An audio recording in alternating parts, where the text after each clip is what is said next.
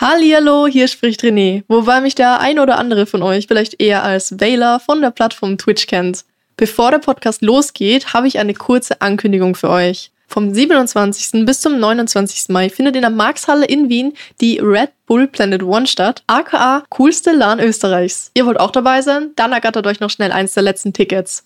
Außerdem bin ich am 25. Mai beim Podcast als Interviewgast bei Mein erstes Mal dabei. Hier werde ich euch ein bisschen von meinen Streaming-Anfängen erzählen und wie ich es geschafft habe, hauptberuflich Content Creator zu sein. Hört gerne rein und jetzt viel Vergnügen mit dem Podcast. Willkommen bei Hörstoff, einem Podcast von The Red Bulletin, dem Magazin Abseits des Alltäglichen. Hier gibt's spannende Geschichten aus unserem Heft zum Anhören. In dieser Folge geht es um Mechnun Jazar. Der deutsche Choreograf tritt mit Stars wie der K-Pop-Band BTS im Londoner Wembley Stadion auf und unterrichtet Rapper wie Bausa und Apache 207. Wir stellten ihm aber seine bisher härteste Aufgabe, unserem Autor das Tanzen beibringen. Was unser Autor Maximilian Reich von diesem Selbstversuch mitgenommen hat und ob er das Tanzen mittlerweile lieben gelernt hat, verrät er hier vorab. Servus, mein Name ist Max Reich und ich bin Autor der Geschichte Let's Dance. Ich habe diese Geschichte aus einem ganz einfachen Grund schreiben wollen. Ich kann nämlich nicht tanzen. Wenn beim Feiern alle anderen auf der Tanzfläche Spaß haben, stand ich meistens abseits am Tresen und habe mich an meine Bierflasche geklammert wie eine Rettungsboje. Deshalb habe ich Meshno um Hilfe gebeten. Meshno Giazar ist einer der besten Tänzer der Welt und Choreograf von zahlreichen nationalen und internationalen Musikstars. Wenn einer es Unmögliche schafft und mir Tanzen beibringen kann, dann er. Und bin ich zwar auch nach unserem Treffen immer noch kein Tanzgott, aber zumindest konnte er mir die Angst vom Tanzen nehmen. Ab sofort sieht man mich auch öfter mal auf der Tanzfläche. Und ein Tipp von ihm ist mir dabei besonders in Erinnerung geblieben. Schlucken und kotzen. Was damit auf sich hat, erfahren Sie in der nun folgenden Geschichte. Ich wünsche viel Spaß.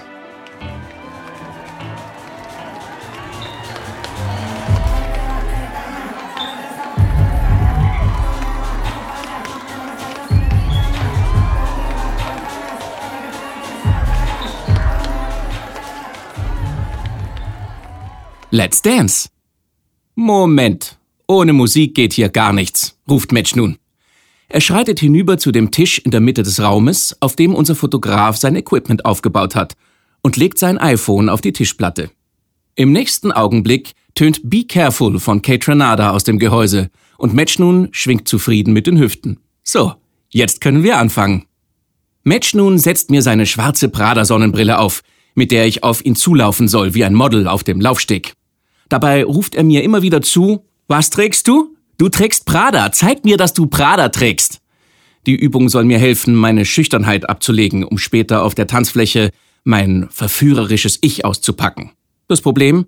Ich habe offenbar kein verführerisches Ich, sondern bloß eines, das an Magenkrämpfen zu leiden scheint.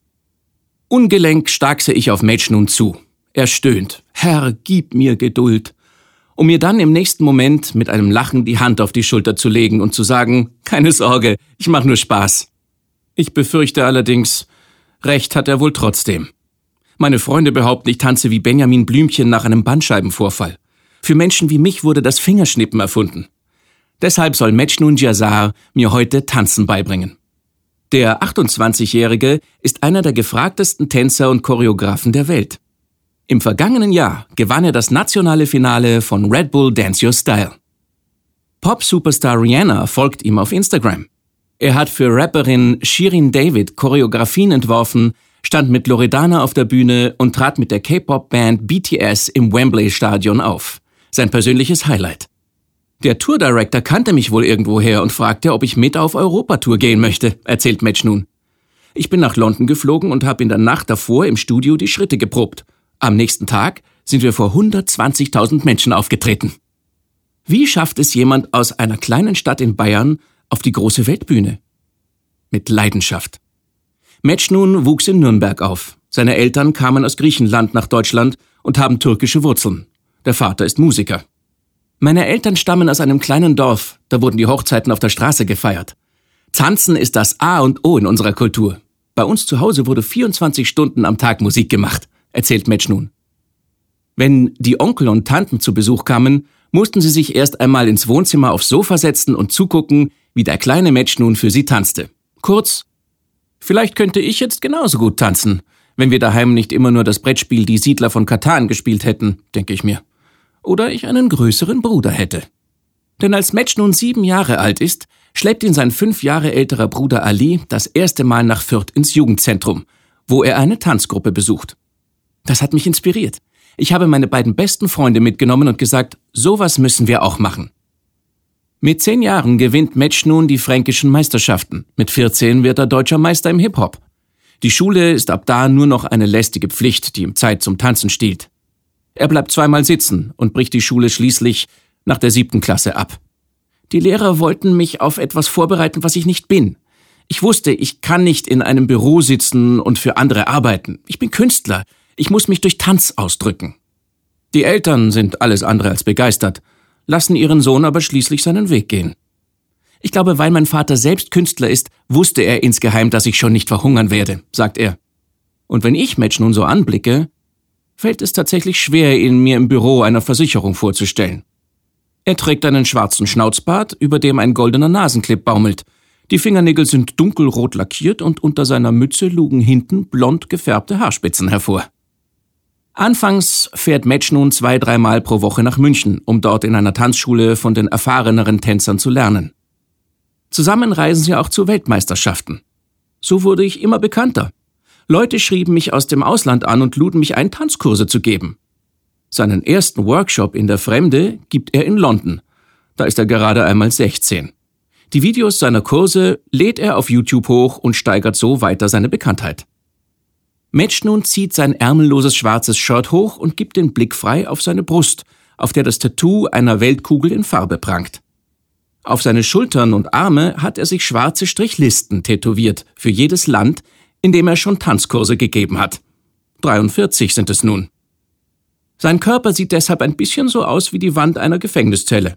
Zehn Monate im Jahr ist er unterwegs. Vor zwei Tagen kam er aus Albanien zurück, wo er ein Musikvideo für die Sängerin Durata Dora choreografiert und gedreht hat. Woher er das kann? Ich wollte die Tanzvideos zu meinen Auftritten immer selber schneiden, weil niemand in meinen Kopf blicken kann. Deshalb habe ich mir das alles beigebracht. Mittlerweile arbeitet er auch als Regisseur für Musikvideos oder Creative Director für Fashion Shows. Ich bin nicht nur Tänzer, ich bin ein Künstler mit einer Palette von Superkräften. Tanzen ist nur eine davon. Seine Choreografien und Filme sollen nicht einfach nur hübsch anzusehen sein. Er möchte damit auch immer etwas ausdrücken.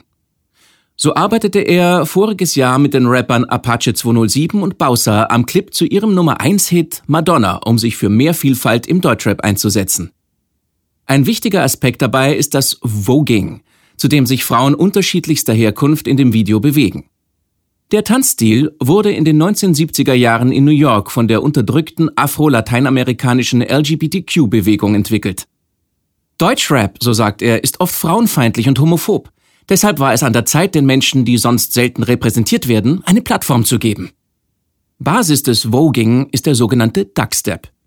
Ich gehe etwas in die Hocke, so wie Match nun es mir vorzeigt, und mache kleine Hühnerschritte nach vorn, während ich meinen Oberkörper bei jedem Tritt in eine neue Pose werfe. Einmal verschränke ich die Arme vor der Brust, dann stütze ich mich auf den Oberschenkeln ab oder forme mit den Fingern das Peace-Zeichen. Im ersten Moment komme ich mir dabei albern vor, doch mit jedem Schritt gewinne ich an Selbstvertrauen. Ich schalte den Kopf aus und lasse mich treiben. Der Beat übernimmt die Kontrolle über meinen Körper. Ich fühle mich gut. Jawohl, ich bin der verdammte König der Tanzfläche. Ich bin. Du bist steif wie Scheiße, ruft Match nun, lachend und wirft verzweifelt beide Arme in die Höhe. Einen letzten Move zeigt mir Match nun noch. Er schaltet wieder sein Handy ein und lässt Kate Renada diesmal Intimidate singen, während er sich mir gegenüber aufbaut. Ich soll ihm alles nachmachen. Wir strecken die Arme seitlich weg und formen eine Welle. Von der linken bis zur rechten Hand. Naja, zumindest Match nun formt eine Welle. Bei mir sieht's eher aus, als würde ich eingeschlafene Gliedmaßen aufwecken. Anschließend simulieren wir eine zweite Welle, diesmal mit dem Oberkörper von oben nach unten, wobei mir Match nun Schlucken als Hilfe zuruft. Und wieder zurück, von der Bauchmitte zum Kopf. Kotzen! Und? frage ich am Ende unserer Stunde. Darf ich nächstes Mal mittanzen, wenn du mit BTS auftrittst? Klar, sagt Match nun und lacht. Leider kann er deutlich besser tanzen als lügen.